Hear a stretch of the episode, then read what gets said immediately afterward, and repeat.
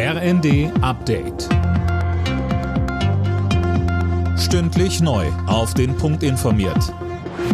Ich bin Mia Hin. Guten Abend. In Deutschland fallen morgen hunderte Flüge aus, denn die Gewerkschaft Verdi hat das Sicherheitspersonal an vier Flughäfen zum Warnstreik aufgerufen. Berlin, Hamburg, Bremen und Hannover.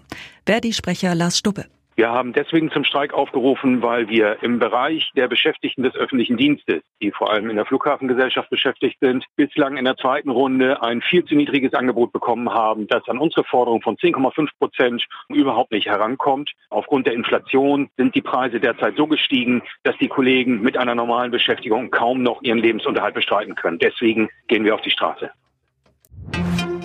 Bayern, NRW und Schleswig-Holstein lassen prüfen, ob die vom Bund geplante Krankenhausreform verfassungsgemäß ist. Die Gesundheitsministerien haben ein Rechtsgutachten in Auftrag gegeben. Im Kern geht es um die Frage, ob Berlin zu weit in die Kompetenzen der Länder hineinregiert.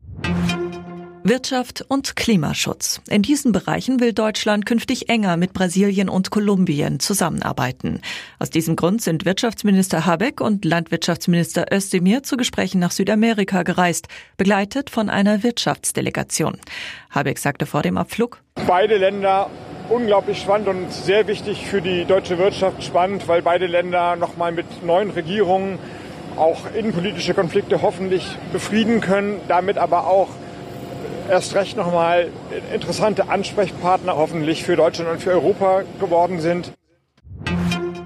Im Westen nichts Neues. Ist die deutsche Hoffnung bei den Oscars. Kommende Nacht werden die begehrten Filmpreise in Los Angeles verliehen. Der Kriegsfilm ist insgesamt neunmal nominiert, darunter für den besten Film und das beste adaptierte Drehbuch.